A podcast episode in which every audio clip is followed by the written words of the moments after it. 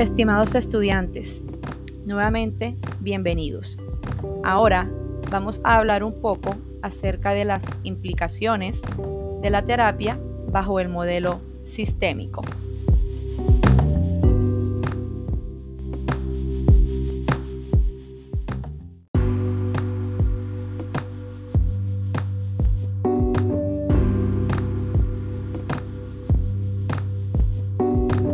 La terapia sistémica es una disciplina terapéutica que se aplica para el tratamiento de disfunciones, trastornos y enfermedades concebidas como expresión de las alteraciones en las interacciones, estilos relacionales y patrones de comunicación humano, que está basada en la teoría general de los sistemas.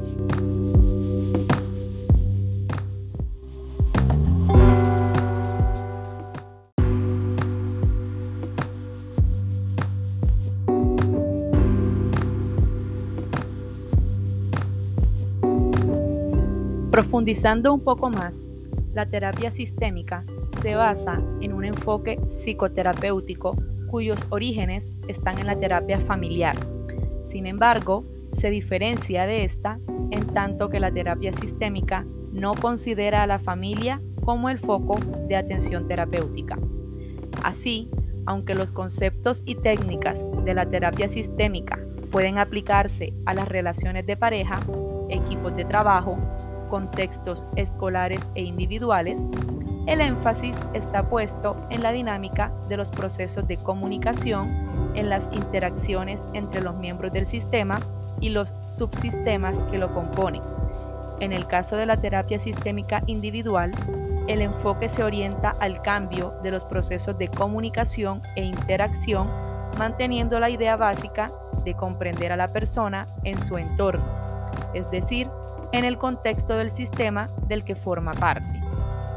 Inicialmente, la terapia sistémica se basó en la interacción bidireccional de las relaciones humanas con fenómenos de retroalimentación constantes que influyen en las conductas de los individuos, siendo el patrón más afectado el llamado miembro sintomático o paciente índice, es decir, aquel individuo quien dentro de un sistema familiar expresa cierta patología psiquiátrica o psicológica por la cual es referido a atención psicoterapéutica.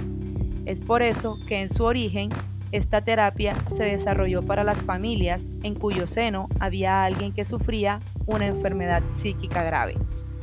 La terapia sistémica ha tenido logros como complemento en tratamientos de trastornos de la conducta alimentaria, drogodependencias y conductas infantiles disfuncionales, así como en ciertas depresiones que son clínicas donde la terapia sistémica de pareja ha resultado eficaz, aunque no tanto como otras aproximaciones clínicas. El objetivo de esta terapia es encontrar los problemas que se producen en los diferentes sistemas que pueden ser catalogados de la siguiente manera. De acuerdo a Palonio, Castellanos y Viana, en un artículo que realizaron en el 2008.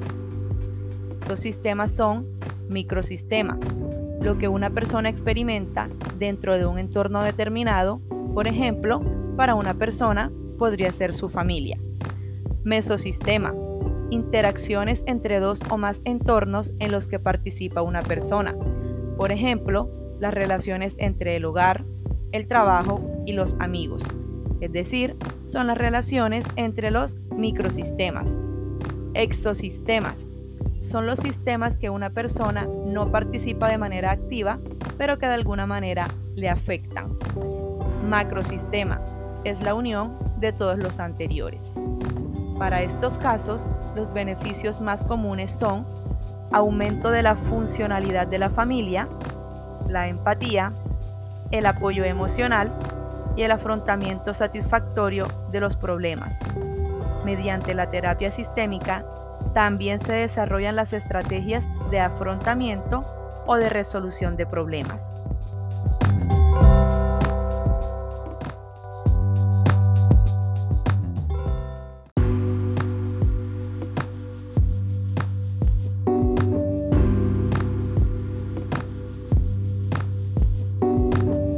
conclusión, es importante que la persona sepa cuál es su posición dentro del sistema y que conozca cuáles son sus papeles que tiene asignados, es decir, que conozca sus funciones.